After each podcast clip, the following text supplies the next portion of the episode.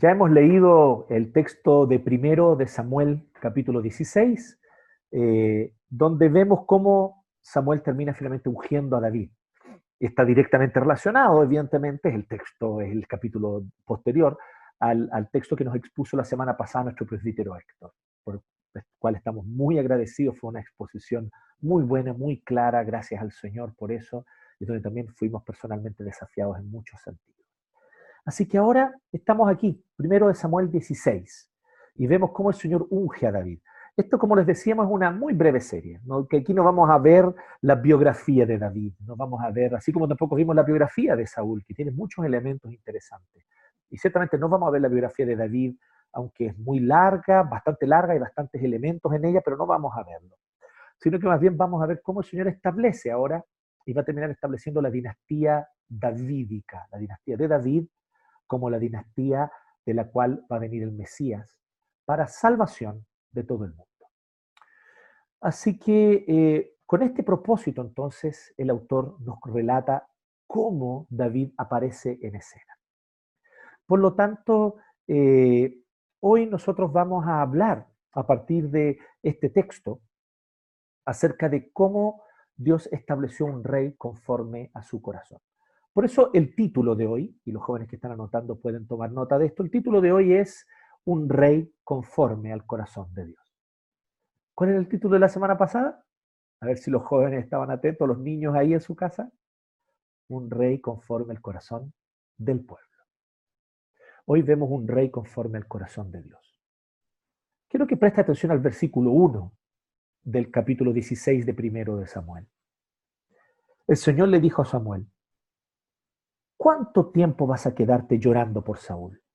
Si ya lo he rechazado como rey de Israel, mejor llena de aceite tu cuerno. Estos son aceites aromáticos, los aceites con los cuales se componen los perfumes. ¿ah? No es aceite de oliva para cocinar ni para eh, alinear las ensaladas, ¿cierto? Es, eh, es eh, aceites aromáticos, por lo tanto dejaban a la persona perfumada por días, a veces por semanas, ¿cierto? sé que algunos de ustedes saben esto. Eh, los perfumes mientras más cantidad de alcohol tienen, ¿cierto? Eh, menos duran, ¿cierto? Pero aquellos que duran más y generalmente son más caros son los que tienen menos alcohol y más aceites aromáticos, eh, y por lo tanto los aceites están en forma más pura, por así decirlo, y por eso se quedan impregnados más tiempo en la piel, en el cuerpo. Por estos son aceites aromáticos. Llena de aceite tu cuerno y ponte en camino. Voy a enviarte a Belén, a la casa de Isaí, pues he escogido como rey a uno de sus hijos. Este texto, eh, eh, que con todo lo excelente que es la traducción NBI, sin embargo, tal vez aquí podría haber sido mejor traducido de manera más literal para percibir el énfasis. Voy a enviarte a Belén a la casa de Isaí, pues me he provisto de un rey. Te lo vuelvo a decir. Dios aquí dice literalmente, yo me he provisto de un rey. ¿Se acuerdan hace un par de semanas cómo terminaba el texto de primero de Samuel capítulo 8 cuando el pueblo pide un rey? Dice así, al final del capítulo 8, justamente el último versículo del capítulo 8.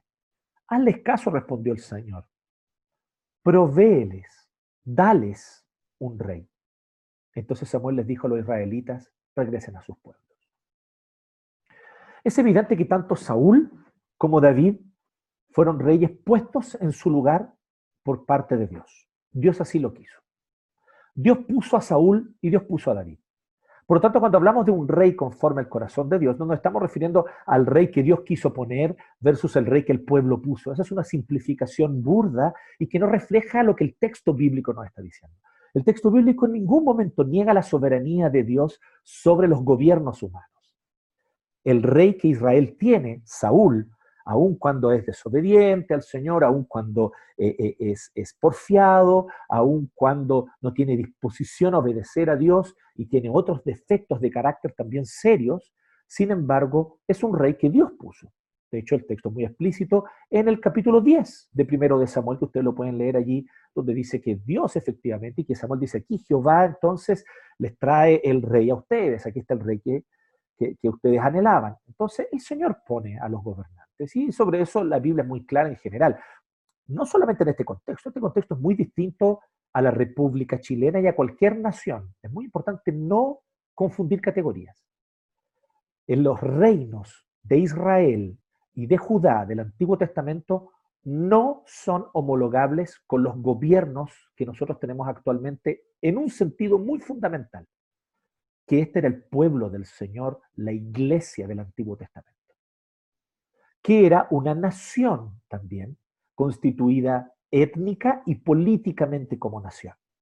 Por lo tanto, los reyes de Israel y de Judá eran aquellos reyes que les correspondía gobernar y guiar bajo la ley del Señor, sometidos bajo el reino absoluto de Jehová, de Dios, ellos debían entonces gobernar una teocracia, o sea, una administración política que era gobernada por la ley revelada por Moisés y donde los sacerdotes como docentes que enseñaban la ley, además de mantener el culto a Dios, enseñaban y promulgaban la ley o, la proclamaban, pero proclamaban la ley, la ley ya había sido promulgada por Dios, pero proclamaban y enseñaban la ley, estos sacerdotes entonces juntos con el rey bajo la ley, ellos constituían una verdadera teocracia, porque era fundamentalmente una nación de carácter religioso y por lo tanto esta era la iglesia, era la iglesia del Antiguo Testamento era la iglesia. Hoy nuestros estados modernos, como la República de Chile, no tienen una confesión religiosa y son gobernantes que son puestos allí eh, con el propósito de promover el bien común para la sociedad, eh, independiente de la fe que ellos tengan como gobernantes, independiente de la fe de la gente del pueblo. Lo interesante de esto es que, sin embargo, eso no niega tampoco, incluso en nuestros tiempos, que los gobernantes son puestos por Dios. Romanos capítulo 13. Hablando incluso del emperador, muy probablemente en ese contexto, Nerón, un emperador muy impío, sin temor de Dios, injusto, un hombre abusador de su poder, prácticamente eh, eh, un tirano en el contexto, incluso para el contexto romano, era un tirano Nerón. Incluso para los propios romanos, que tenían un alto concepto del emperador, eh, Nerón era, un, era un, gobernante, un emperador de carácter tiránico. Pero aún allí Pablo dice que no hay autoridad que no haya sido puesta por Dios. Por lo tanto, cuando hablamos de un rey conforme al corazón de Dios, no estamos diciendo el rey que Dios puso versus el otro que era Saúl, que el pueblo lo puso. No, aquí no hay un contraste entre, una, teocracia y una democracia. Porque independientemente del sistema que se utilice, democrático, parlamentario, o incluso si es una monarquía y a través de una dinastía monárquica, no importa. Todo gobernante en cualquier nación, en cualquier punto de la historia, Dios lo puso allí. Dios soberanamente se vale de cualquier sistema de gobierno. De cualquier sistema de gobierno. Cualquier sistema de gobierno está en las manos de Dios. Dios es el soberano y Él lo controla y Él pone a los presidentes, Él pone a los ministros, Él nos pone a las autoridades. Entonces, ¿qué significa un, rey conforme al corazón de Dios versus un rey conforme al corazón del pueblo? El punto no es quién lo puso allí. En ambos casos Dios los puso. El punto no es quién lo pone, el punto es para quién gobierna. Toma nota de esto. La diferencia en el texto bíblico es para quién gobierna. ¿Qué decía el final del capítulo 8? Provéeles, ok, yo voy a hacerlo, yo voy a conseguir a alguien, y de hecho el guía Samuel hasta encontrar a Saúl. Entonces dice, diles que tú les vas a proveer un rey, provéeles un rey a ellos. ¿Qué dice el versículo 1 del capítulo 16? Yo me he provisto de un rey. ¿Para quién va a gobernar David? Para Dios. Esto significa la expresión conforme al corazón de Dios. No significa integridad moral a toda prueba, porque ciertamente esa no fue la característica de David. Si bien David fue un hombre virtuoso, lleno de temor a Dios y con muchas cualidades de carácter simplemente admirables. No podemos negar eso.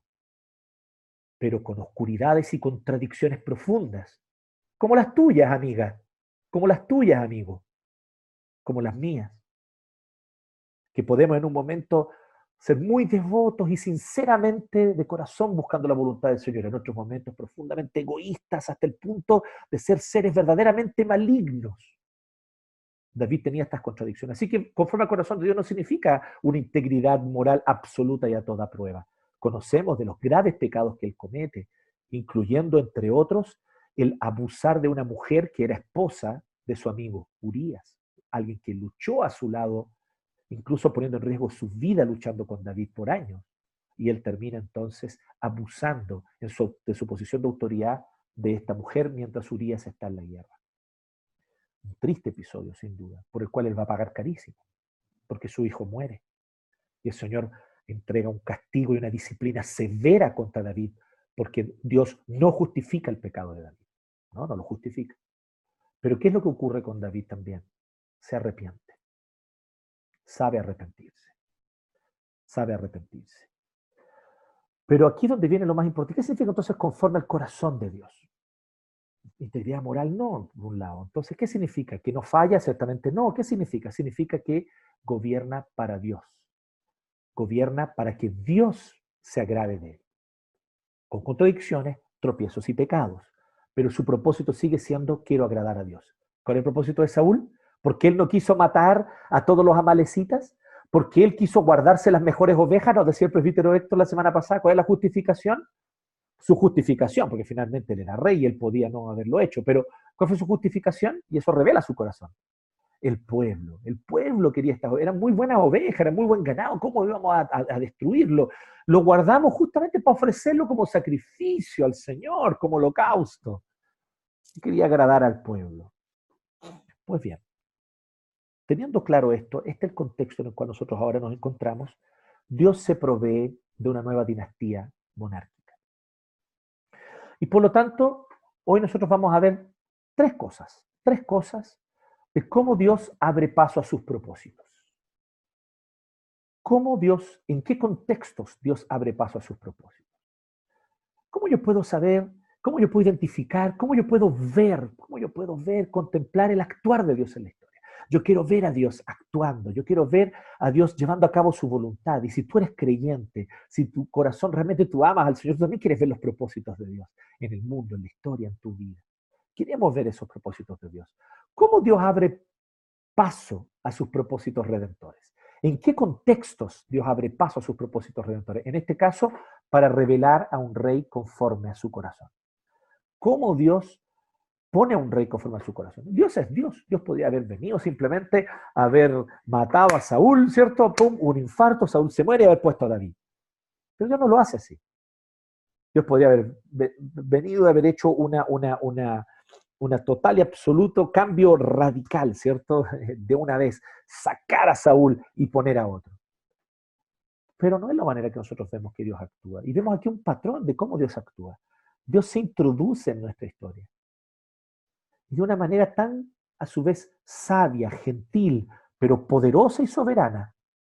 Dios va moviéndose las circunstancias, incluso muchas de ellas circunstancias oscuras a causa de nuestro pecado, pero Él se mueve en esas circunstancias oscuras y va abriendo paso a sus propósitos redentores. Si ves que la situación está oscura, si ves que la situación se ve desesperanzadora para ti, para tu familia, para tu vida laboral, para nuestro país, Vemos una polarización que crece día a día. Y esto nos duele ciertamente como creyentes que anhelamos el bien común de nuestro Chile. Vemos tantas situaciones que nos pueden parecer tal vez oscuras. La Biblia no nos dice que Dios viene y irrumpe de una vez y acaba con todo. También nos encantaría que fuese así, ¿no?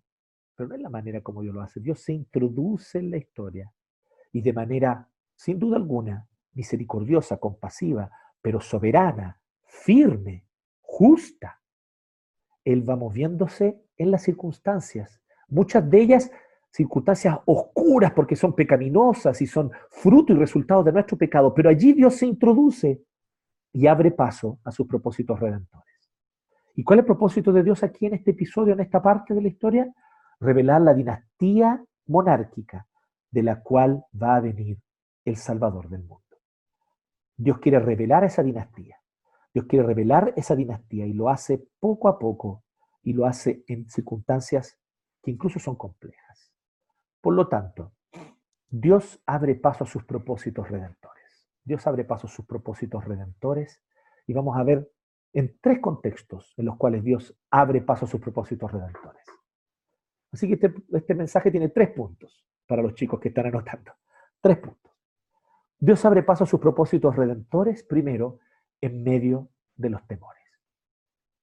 Hay temor en Samuel. Samuel era una autoridad, era, fue el gran juez de Israel que unió a las doce tribus, maravilloso, que los guió a victorias contra los filisteos, que mantuvo a los filisteos a raya, pero al cual después el pueblo le pidió un rey, y él vino y les dio un rey, y les entregó a Saúl.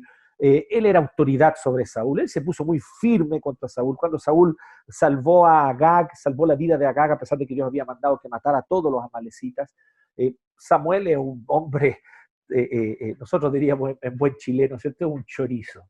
Él no tiene ni un problema, él viene y bueno, si hay que, si hay que degollar a, Gag, hay que degollarlo y viene y es lo que hace allí, eh, de, de, alguna manera mostrando que él tiene autoridad del Señor, incluso frente al rey y frente a todo el pueblo. Pero aún ahí Samuel tiene miedo, tiene miedo de quién se está convirtiendo Saúl. Saúl se está convirtiendo en un tirano. Digamos las cosas como son. Saúl se está convirtiendo en un tirano. Saúl poco a poco está volviéndose un hombre déspota. ¿Qué lo motiva? Agradar al pueblo. ¿No les parece interesante esto? Que con la motivación de agradar al pueblo, un gobernante se puede volver déspota. ¿No se extraña esto? ¿Nos debe extrañar? No, no nos debe extrañar. De hecho, es muy común que generalmente los más tiranos justifican todo su actuar con un concepto en su boca, el pueblo, el pueblo. Ellos son los representantes del pueblo, ellos buscan el bien del pueblo, ellos quieren lo mejor para el pueblo, ellos son los que saben lo que el pueblo quiere. Por lo tanto, ellos se vuelven déspotas y tiránicos. De alguna manera, Saúl tiene esta, esta, esta, dualidad. Lo vemos en el texto bíblico. Muchas de las cosas, él mismo lo dice, de sus propios labios él lo dice. Muchas cosas Saúl dice que son eh, eh, eh, verdaderamente él las hace porque quiere agradar al pueblo, porque quiere cumplir expectativas del pueblo. Y en otros casos, él, él muestra también una tiranía muy severa hacia el pueblo. Estas dos cosas aparentemente contradictorias están generalmente unidas en los gobiernos tiránicos, generalmente unidas. Y ciertamente eso se ha visto a lo largo de la historia en muchas ocasiones, en muchas ocasiones. Un Mussolini, un Hitler, un Franco, un, un, Stalin, ¿cierto? Eh, un Fidel Castro, eh, en fin, o sea, vemos de manera, no importa el color político, un Mao Zedong, ¿cierto? Eh, nosotros vamos a encontrar que de todos los aspectos políticos tenemos estos ejemplares notables, tiranos, tiranos que en nombre del pueblo o de lo mejor para el pueblo oprimen al pueblo. ¿Cómo voy a ir? dice Samuel. Si Saúl llega a enterarse, me matará. Temor. No solamente Samuel tiene temor, los, ancianos de Belén tienen temor. Él llega a esta pequeña ciudad de Belén y él llega allí para encontrar a Isaí, que vive en los alrededores de Belén. Y los ancianos lo esperan en la puerta, como los ancianos acostumbraban esperar. Recordemos que los ancianos de cada ciudad son los jueces, los que resuelven las, las temáticas de la ciudad, los que de alguna manera resuelven los conflictos y también son los que ejercen un gobierno local en la ciudad. Así que los ancianos están allí esperando en la puerta, reciben a Samuel y les dicen, ¿a qué vienes? ¿Vienes en son de paz? Ellos sabían que Samuel era alguien que recibía visión del Señor, que recibía revelación, y ellos dicen, no debe estar aquí por casualidad. Lo interesante es que en este contexto de temor, Dios se abre paso, Dios abre paso a sus propósitos redentores. Dios quería revelar a la nueva dinastía monárquica, al, al nuevo rey, cuya dinastía, de cuya dinastía va a venir Jesucristo. Por lo tanto, Dios en esta circunstancia se las arregla. Y mira lo que le dice Samuel, verso 2. Lleva una ternera, dijo el Señor, lleva un animal, y dile que vas a ofrecerle al Señor un sacrificio. Invita a Isaí al sacrificio, y entonces te explicaré lo que debes hacer, pues ungirás para mi servicio a quien yo te diga. Qué genial la idea de Dios. El Señor dice, bueno, haz todo conforme a la ley, porque ¿qué va a pasar? Si ven que Samuel va hacia Belén y, todos van a decir, ¿a qué fue Samuel a Belén? Él ya no es el juez de Israel, hoy día hay un rey. ¿Por qué él va a Belén, a ese lugar ahí, alejado de su lugar? Él va con algún propósito, a algo Dios lo mandó. Entonces, si lo ven esto, esto llega a oídos de Saúl, Saúl va a decir, ah, él está buscando otro rey. No era difícil deducir esto, no era difícil deducirlo. Y Saúl lo iba a deducir rápidamente. Así que Dios le provee una solución. Le dice un salvoconducto. ¿Qué te parece este salvoconducto? Toma este salvoconducto. ¿Para qué este salvoconducto? No es un salvoconducto para ungir reyes, pero es un salvoconducto para ofrecer sacrificio. No estás mintiendo, vas a ir a ofrecer sacrificio efectivamente, pero en el contexto del sacrificio vas a ungir un rey. Lamentablemente en un mundo caído, muchas veces estas son las formas de solucionar y de traer los propósitos de Dios. Recuerdo y pienso especialmente en nuestros queridos misioneros transculturales, aquellos que están en países donde no hay acceso libre al Evangelio. Aquellos que tuvieron, no solamente los que, los que en la historia tuvieron que llevar el Evangelio, aquellos que llevaban Biblias clandestinas a, China en los 60, 70, ¿no? Hoy día hay, más apertura, pero hubo un tiempo donde era totalmente prohibido, sacrificando sus vidas, pero iban a qué? Ellos iban a ofrecer libros. El barco Logos de la agencia misionera OM, Operación Movilización, que muchos puertos y lugares donde simplemente no hay acceso al Evangelio, sin embargo ellos se presentan como un buque librería para que la gente que quiera pueda allí eh, eh, eh, tener acceso a libros, es una librería flotante, vengan a conocer y cuando llegan se encuentran con que una gran parte de los libros son cristianos, se encuentran con que se venden Biblias, se encuentran con que hay entonces una manera de poder también eh, literalmente contrabandear, los que contrabandeaban Biblias en la Unión Soviética y en todo el bloque comunista del, este europeo. Hoy en contextos musulmanes, ¿cuántos de nuestros misioneros van y piden un salvoconducto para ser profesores de educación física, porque esa es su profesión? ¿Cierto? Tengo amigos eh, misioneros brasileños que van a contextos donde no se permite, tú no puedes llegar ahí con un salvoconducto de misionero, un salvoconducto religioso, soy, soy un agente religioso de la iglesia tal, no. Pero ellos como que van, van, ah, vamos a enseñar fútbol, ah, va encima de Brasil, claro, felices, le, abren la puerta. Pero allí ellos entran en contacto para establecer el Evangelio, para predicar el Evangelio. Sin duda alguna, esto no es una, una, justificación para andar haciendo chanchullos eh, todo el tiempo, no es para eso, no, no, no, pero aquí es un caso especial, Dios dio una orden, así como Dios te dio una orden a ti, me dio una orden a mí. No se trata de voy a entonces a utilizar este tipo de subterfugios legales todas las veces que yo quiera para mis propios propósitos. No, no es eso. Es cuando Dios te ha ordenado algo. ¿Y qué es lo que Dios te ordenó? Predica el Evangelio y haz discípulos. Cuando se trata de predicar el Evangelio a todas las naciones y hacer discípulos, pues bien, muchas veces estos subterfugios van a tener que ser utilizados.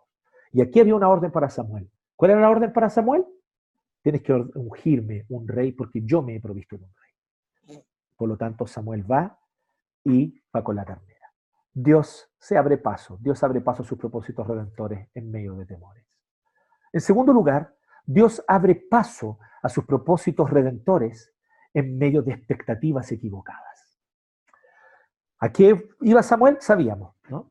A ungir un rey. Llega allá con la ternera, su salvoconducto, ¿A qué viene Samuel? No, vengo a ofrecer sacrificio con la familia de Isaí. Ah, bueno, vamos todos, ofrezcamos sacrificio. Y en el contexto, preséntame a tus hijos. Altos, fornidos, fuertes. Llega allí. ¿Quiénes son los que llegan? Menciona algunos, ¿no?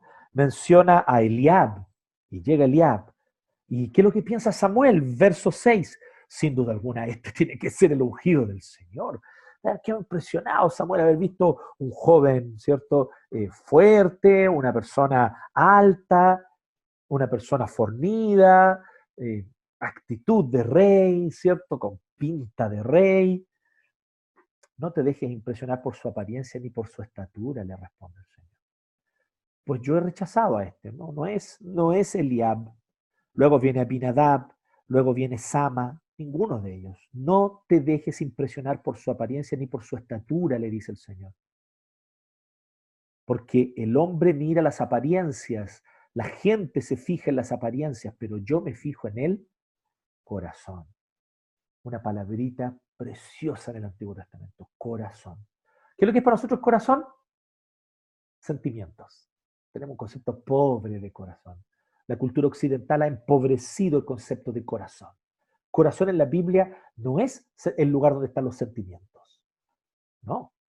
En la Biblia el corazón es el centro de toda la existencia humana, el centro espiritual desde el cual fluye todo lo que nosotros somos. En el corazón pensamos, en el corazón decidimos, con el corazón sentimos. El corazón es donde están asentadas como base nuestras creencias más básicas sobre la vida, sobre la existencia, sobre quién soy y sobre mi papel en el mundo. Estas creencias básicas definen muchas de nuestras actitudes y acciones y muchas veces no estamos tan conscientes de estas creencias básicas. Son verdaderas premisas a priori a partir de las cuales nosotros funcionamos. Pero nuestro corazón también imagina, imagina futuro, imagina un futuro mejor, imagina un futuro hermoso, imagina cosas que anhela y las desea con el corazón. Entonces el corazón también guarda la esperanza. Y el corazón también se apega a personas, a lugares. Incluso a veces puede ser algún objeto, ¿cierto? Se apega, siente apego, amando. Y esto entonces se traduce en amor, en amor.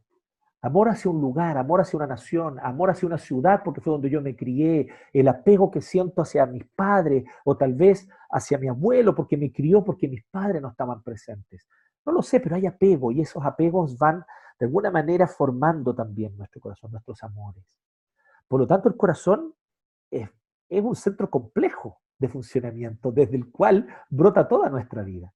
Pensamientos, voluntad o decisiones y sentimientos. Por lo tanto, dice que eso es lo que Dios dio, el centro espiritual. Y entonces, no queda ninguno, dice Samuel. Se hace una expectativa. Llegan uno tras otro, fuertes, fornidos, altos, musculosos. Llegan uno tras otro con pintaza de rey y ni uno de ellos es el rey. Y entonces, el Señor no escogió ninguno de ellos, le dice ahí. ¿Son estos todos tus hijos? Y entonces ahí casi como acordándose, sí, queda el más pequeño. Ah, verdad, yo tengo también otro hijo, ¿no? Eh, tengo otro más, muchos hijos, ¿no? Algunos hablan de siete, otros hablan de ocho, eh, eh, porque el conteo ahí varía, dicen algunos, por causa de que probablemente uno haya muerto muy joven, ¿no? Entonces probablemente hayan sido ocho y uno haya muerto muy joven y por eso quedaron siete. Pero independiente de eso, el punto es que siete hijos igual es harto, ¿no? Ocho aún más. Eso no justifica que se te olvide uno. Pero ahí está, eh, Isaí dice, sí, tengo el más pequeño, pero tal vez no es tanto que se le haya olvidado que David existía, ¿no? Sino más bien el menor, y si alguien va a ser rey, tiene que ser alguno de los otros. Entonces, manda a buscarlo, insistió Samuel, que no podemos continuar hasta que él llegue. O sea, no podían continuar con el sacrificio, no podían continuar con el ritual. Isaí mandó a buscarlo y se lo trajeron. Probablemente estaba no tan cerca, había estado lejos. Esperaron. Era buen mozo, trigueño y de buena presencia. El Señor le dijo a Samuel, este es, levántate y úngelo. Todo lo que sabemos hasta este punto de David, mira cómo el texto es intencional. Sabemos que Dios mira el corazón, no las apariencias. Así que hay algo en el corazón de David, pero no nos especifica nada más. Todavía aquí no, después más adelante vamos a ver.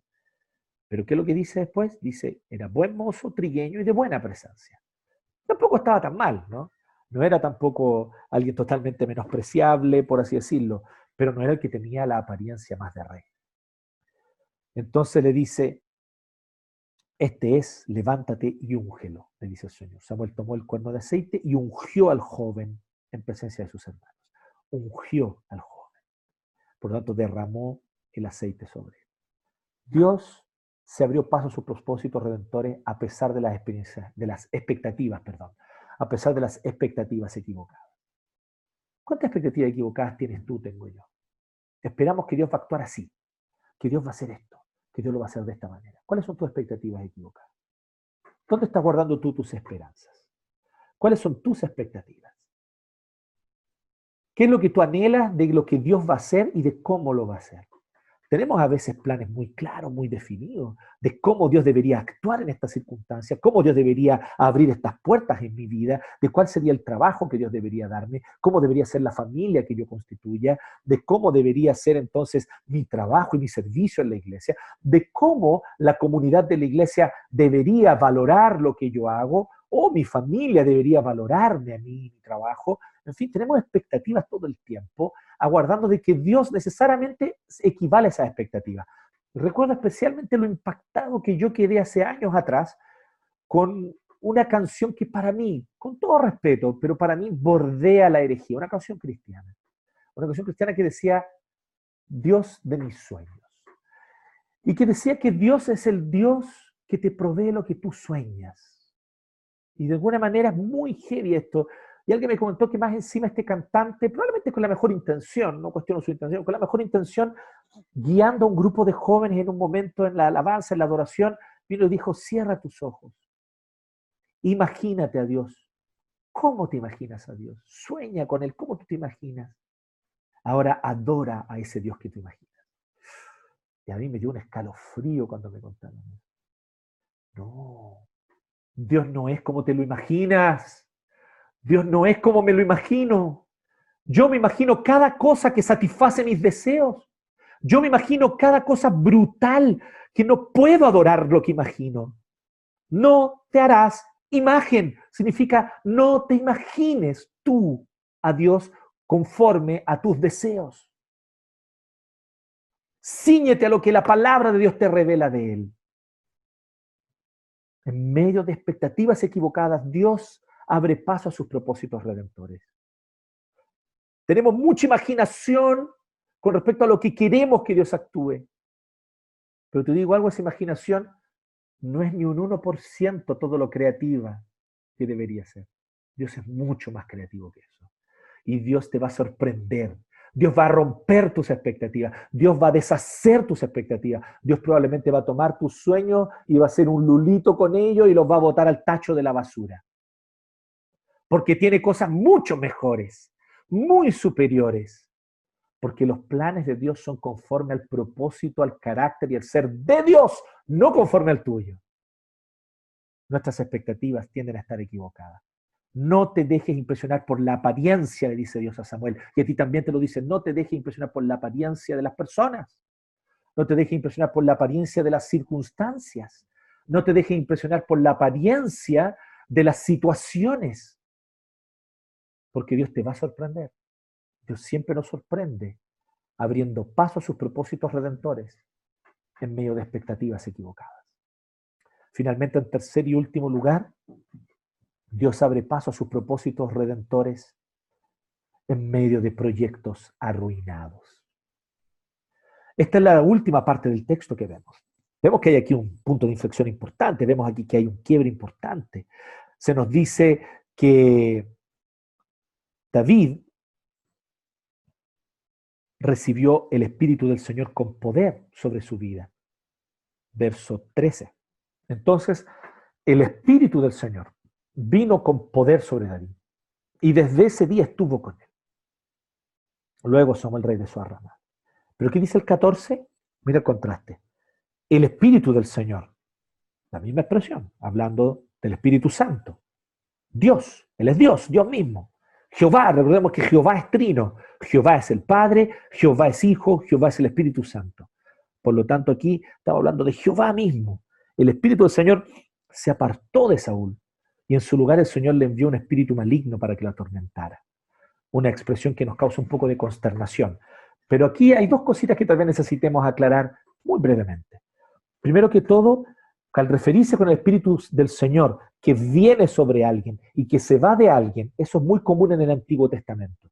No se refiere al espíritu de Dios que viene para darnos nueva vida, hacernos nacer de nuevo y darnos el don de la fe para que creamos en el Señor y seamos salvos. No se refiere a ese actuar del Espíritu, se refiere a un actuar bien específico del Espíritu Santo. Se refiere al Espíritu Santo equiparnos con dones o equipar con dones a sus hijos. Aquí, por lo tanto, está hablando de cómo Dios equipó a David con dones para que él pudiera ejercer su ministerio como rey del pueblo del Señor. Aquí no se está refiriendo a la presencia del Espíritu Santo por la cual yo nazco de nuevo y soy convertido y creo en el Señor y soy salvo. No, se está refiriendo al Espíritu del Señor como aquel que equipa, dando talentos, sabiduría, dones para poder ejercer el reinado, para poder llevar a cabo su gobierno como rey. Van a pasar muchos años desde esta unción hasta que David asume el trono. Aproximadamente, algunos sacan el cálculo, 15, 16 años. Por lo tanto, David va a estar un buen tiempo. Otros hablan tal vez de 7 años. Pero sea como sea, va a ser un buen tiempo, años, en el cual David, desde que va a ser ungido hasta que va a asumir el trono, va a pasar mucho tiempo. Durante ese tiempo el Espíritu del Señor va a estar con él, capacitándolo, enseñándole, entregándole dones y perfeccionando esos dones en él a través de las experiencias que él va teniendo. Pero desde ese punto en adelante él tuvo los dones necesarios para ser rey. En contraste, ¿qué ocurrió en el 14 con Saúl? El Señor se apartó y él ya no tenía sabiduría de Dios para gobernar, ya no tenía sabiduría del Señor para reinar, ya no tenía lo necesario y los dones necesarios para poder liderar al pueblo, ya no tenía los dones necesarios para guiar al pueblo del Señor. Y en su lugar el Señor le envió un espíritu maligno. Y aquí está lo segundo que quiero aclarar. Algunos dicen, ¿será que Dios le envió un demonio? Bueno, la expresión Dios le envió un espíritu maligno, una expresión que no es tan sencilla de aclarar, pero que cuando nosotros vemos a la luz del Antiguo Testamento, aquí mismo en este contexto, nos encontramos que la idea de un espíritu maligno que atormenta, algunos incluso dicen que como la expresión ruá, espíritu, se refiere a un aliento, se refiere a un, e incluso puede referirse, ¿cierto?, a una brisa, que tal vez, dicen algunos, se refiera a, eh, eh, eh, a un estado anímico de Saúl, no probablemente un demonio personal, sino un estado anímico. A Saúl le ocurrió que vino un estado anímico donde se sentía profundamente atormentado, estresado y deprimido. Y que esto vino de parte del Señor. O sea, el Señor permitió que esto ocurriera. El Señor permitió que así fuera. Justamente para que Saúl, en su último tiempo como gobernante y como rey, ¿cierto? fuera poco a poco abriendo paso al nuevo rey que iba a venir. Y es lo que vemos que ocurre aquí literalmente desde el 14 en adelante. Por lo tanto, esta idea de un espíritu maligno o espíritu de ruina, literalmente en el hebreo, espíritu de ruina, ¿cierto? Eh, de alguna manera tiene que ver tal vez con un estado anímico, más que con un espíritu como un ser personal que vino a atormentarlo, ¿sí? Es muy probablemente que sea eso. Ahora, si es que fue un demonio, si es que fue efectivamente un demonio, no podemos descartar esa interpretación del todo si es que fuera un demonio, sigue siendo verdad, Dios es soberano. Recordemos a Job. Dios vino y le permitió y autorizó a Satanás para que atormentara a Job, para que así Job fuera probado y a través de esa prueba él terminara finalmente siendo perfeccionado en su carácter y en su devoción al Señor. Bueno, sea como sea, haya sido un demonio personal o haya sido un estado anímico, ¿cierto? Porque el hebreo permite que ambas interpretaciones sean válidas, lo que sea es que el Señor permitió esto. Ahora, ¿cómo el Señor lo permitió? No te engañes, amigo, no te engañes, amiga.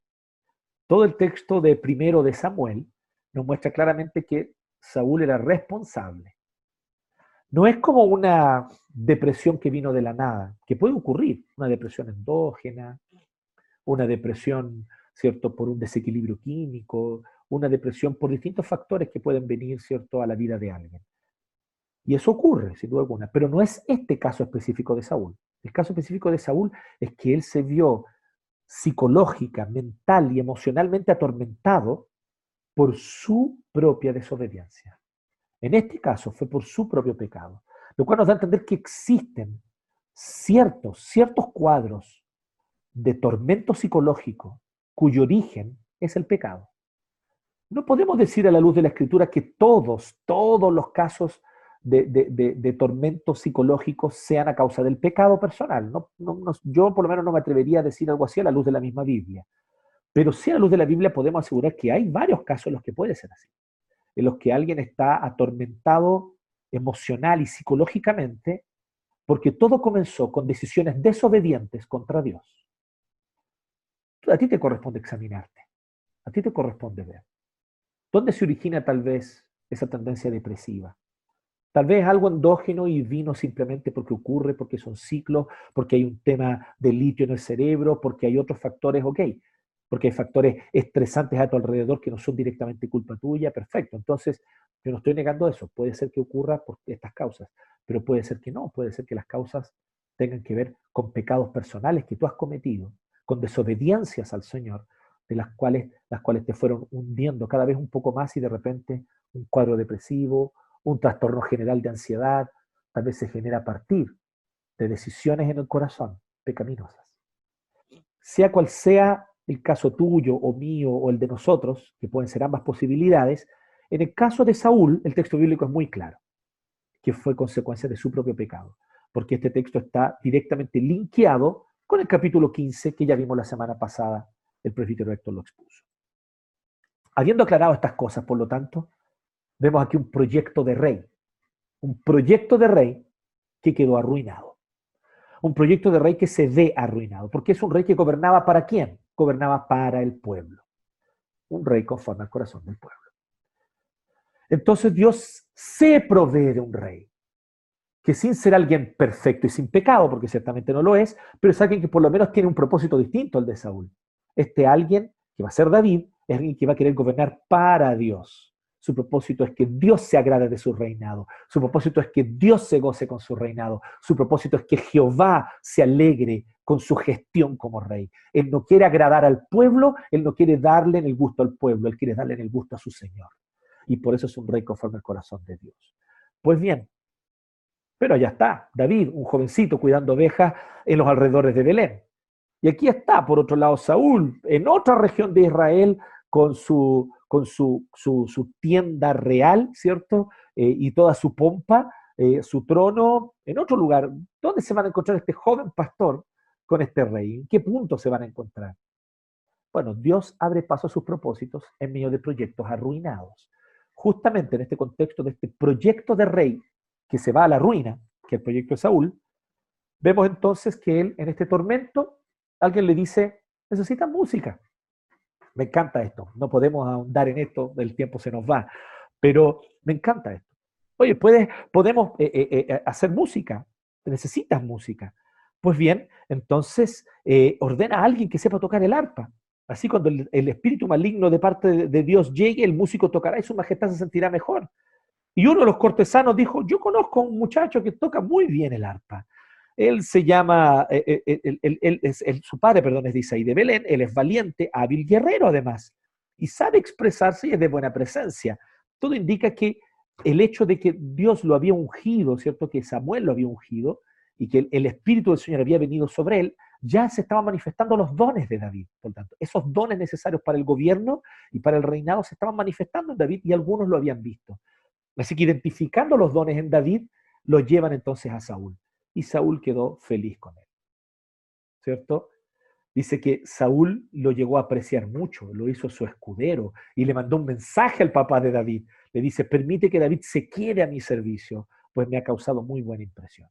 Así que cada vez que el espíritu eh, eh, de tormento, ¿cierto? De ruina de parte de Dios atormentaba a Saúl, David tomaba su arpa y tocaba la música calmaba a Saúl. Maravilloso el efecto terapéutico de la música. Hasta el día de hoy, ustedes saben que he estudiado, ¿cierto? Hasta el día de hoy es impresionante la cantidad de estudios sobre la música, sobre el, papel de la música en aliviar personas, incluso animales. El, estudios de la música con respecto al Alzheimer, ¿cierto? Cómo una persona con Alzheimer puede olvidar todo su nombre, sus hijos, pero una música no lo olvida, ¿cierto? Eh, yo fui testigo de eso. mi, mi amada abuela eh, que ya falleció y que ella murió después de un largo periodo con Alzheimer. Eh, ella no se recordaba de ninguno de nosotros. Hacia el final de su vida ni siquiera se acordaba de cómo hablar, ya casi no hablaba, solamente hacía sonido. Pero cuando tú empezabas a cantar un himno, ella te seguía el himno de atrás y empezaba a cantarlo contigo. Impresionante, impresionante. Pues bien, en medio de proyectos arruinados, Dios abre paso a sus propósitos redentores también. Y esto es lo tercero. Así que en medio de ese proyecto arruinado, Dios hizo y usó todo eso para que David terminara llegando a la corte, conociendo al rey e involucrándose con ese mundo, en el cual después David va a terminar siendo rey. Por lo tanto, queridos amigos, ¿qué es lo que nosotros podemos deducir de este texto? ¿Qué es lo que nosotros podemos entonces ver en este texto? Algo muy sencillo, por lo tanto. El propósito del autor es mostrarnos cómo la dinastía davídica irrumpió y apareció, no, no irrumpió de una, sino de a poquito, ¿no? Cómo empezó a aparecer la dinastía davídica en esta historia. Y va poco a poco, el Señor va hallando caminos, va abriendo caminos, ¿cierto? Entonces el propósito del autor es mostrar cómo la dinastía davídica se fue abriendo paso. En segundo lugar, cómo este episodio se encaja en la gran historia de Dios. Pues bien, al revelar paso a paso la dinastía davídica y el papel de David, Dios va entonces a revelar la dinastía y la familia de la cual va a venir el Mesías, de la cual va a venir Cristo. Este va a ser el principal reinado en Israel y los principales gobernantes. ¿Cómo este episodio revela a Cristo? Este episodio revela a Cristo de muchas maneras, como siempre ocurre con los textos, ¿cierto? Pero una de ellas es que primero que todo, David es el ascendiente histórico directo de Jesucristo, nuestro Mesías. Así que es a través de David que va a venir Cristo el Mesías. Pues bien, eso es lo primero que nosotros vemos acá. Vemos aquí cómo entonces David se va a levantar, cómo de a poco David va a terminar finalmente siendo envuelto en la vida cortesana y en la vida de los reyes, o en la vida, perdón, de alrededor del rey Saúl, hasta que finalmente él va a terminar siendo un rey. Y cómo entonces David va a establecer un trono y cómo entonces de este trono, de este linaje, va a venir Cristo, el Mesías. Pero también vemos otra cosa, cómo las apariencias engañan, las expectativas humanas engañan. Jesucristo es un Mesías muy distinto a las expectativas humanas. Él no vino como guerrero, él no vino como revolucionario, él no se unió a los celotes para hacer atentados contra el imperio romano. Había revolucionarios en el tiempo de Jesús, los había, los había, y Jesús no se unió a ellos. Es más, Jesús sacó a los revolucionarios de su contexto, a los celotes, y los hizo sus discípulos, porque él viene a instaurar otro reino de otra forma, con otras expectativas, mucho más creativas, pero mucho más eficientes. Las maneras como Dios establece el reino son mucho más eficientes que las maneras como tú y yo imaginamos. Y Jesucristo es demostración de eso. Un humilde hombre, hijo de un carpintero, que caminó entre nosotros, que tuvo compasión de la viuda, del huérfano, que tuvo compasión de los enfermos, que sanó, que enseñó con autoridad, que desafió a las autoridades políticas y religiosas, que siempre mantuvo la integridad. Un hombre que era pacificador, que promovía la paz, promovía el amor, pero era firme en sus convicciones. Era muy firme sus convicciones. Por lo tanto, nosotros vemos aquí cómo Jesucristo tal vez no va conforme a las expectativas humanas, las supera ciertamente. Y finalmente, ¿cómo tú y yo somos desafiados a ser parte de esta historia? Pues bien, somos desafiados a ser parte de esta historia siguiendo a este rey. No al rey que las apariencias quieren. ¿Cuál es tu apariencia? Si tú tienes una opinión más de derecha, te imaginas un tipo de gobernante al cual tú seguirías. Si tú tienes una visión más de izquierda, te imaginas otro tipo de gobernante con otras prioridades. Pero te digo algo, no sigas ni a uno ni al otro. Hay un rey definitivo que pronto volverá y él instaurará su reino. Solo su trono permanecerá para siempre y gobernará sobre toda la creación. No pongas tu esperanza en los proyectos políticos humanos. Pon tu esperanza en Jesucristo, el verdadero Mesías, el rey de la creación, que pronto volverá. Que Dios les bendiga.